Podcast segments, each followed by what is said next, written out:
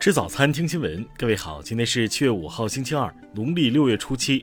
新阳在上海问候您，早安。首先来关注头条消息。近日，河南省洛阳市新安县八斗山村十八岁少女冯某月惨遭杀害。据悉，这个女孩高考成绩六百零一分，正在准备填报志愿。冯某月妈妈称，在家不远处的窑洞发现女儿遇害。嫌犯系八斗山村的村民冯某某，警方当天将犯罪嫌疑人冯某民抓获，其对杀害冯某月的犯罪事实供认不讳。目前，犯罪嫌疑人冯某民已被刑事拘留。听新闻早餐知天下大事。截至四号十六点，安徽四县共报告八百六十三例阳性病例。四日五时许，辅警零零一轮遇险沉没，一名失联船员获救生还。广东海上搜救中心负责人表示，生还者被发现时穿着救生衣，被救时已经在海上漂流超四十小时。中央气象台预计，四号到七号，台风暹芭残余环流将继续北上，一条庞大的降雨带将贯穿我国南北，从华南到东北地区将先后出现大到暴雨天气。四号。由中交二航局承建的新建福厦高铁泉州湾跨海大桥无闸轨道施工完成，为后续铺轨贯通和通车运营创造了有利条件。四号，交通运输部消息，未发生本土疫情的地区客运服务全面正常运行。交通运输部等五部门四号发布通知，调整国际航行船舶在入境口岸的停泊隔离时间，自抵达境内入境口岸后的七天内开展五次核酸检测。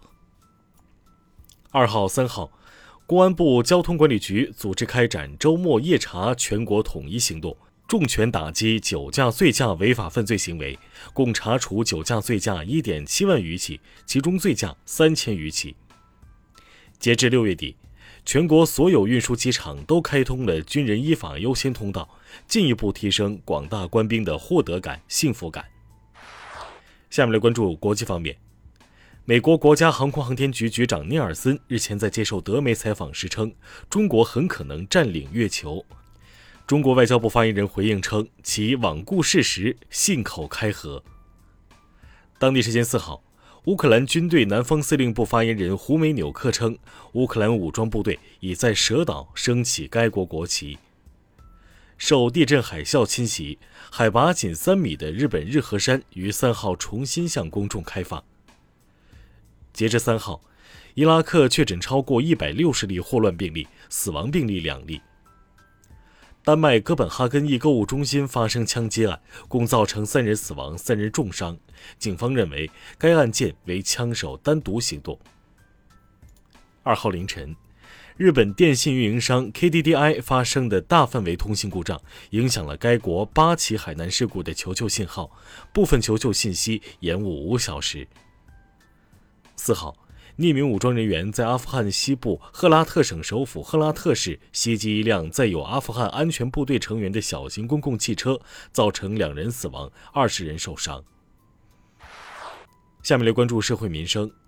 近日，唐山两人在小树林遇害一事引发关注。七月四号，唐山市丰润区公安局发布警情通报称，已将犯罪嫌疑人张某文抓获。二号。在一次搜救行动中，1998年出生的江门民警沈明杰被崖顶坠落石砸中，抢救无效，不幸因公殉职。六月三十号，中国科学院上海有机所一男子向女生杯中投放精液，引发关注。七月四号消息，该男子因涉嫌寻衅滋事，已被上海警方行政拘留。近日。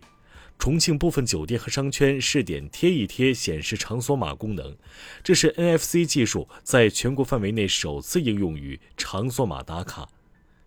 四号上午，河南漯河一医院门口电动汽车失控撞向人群，截至目前已致一人死亡，五人受伤。下面来关注文化体育。三号进行的世界一级方程式锦标赛英国大奖赛中，阿尔法罗密欧车队的中国车手周冠宇的赛车在一次事故中被顶翻并滑出赛道。据 F1 官方消息，周冠宇目前状况良好，已离开赛道医疗中心。郭艾伦缺席四号下午的世界杯预选赛，回应称因发烧错过比赛。张家口崇礼国家跳台滑雪中心等景点门票价格批复四号公示，国家跳台滑雪中心门票价格为二十元每人次。七月三号，世界著名戏剧及电影导演彼得·布鲁克去世，享年九十七岁。以上就是今天新闻早餐的全部内容。如果您觉得节目不错，请点击再看按钮。咱们明天不见不散。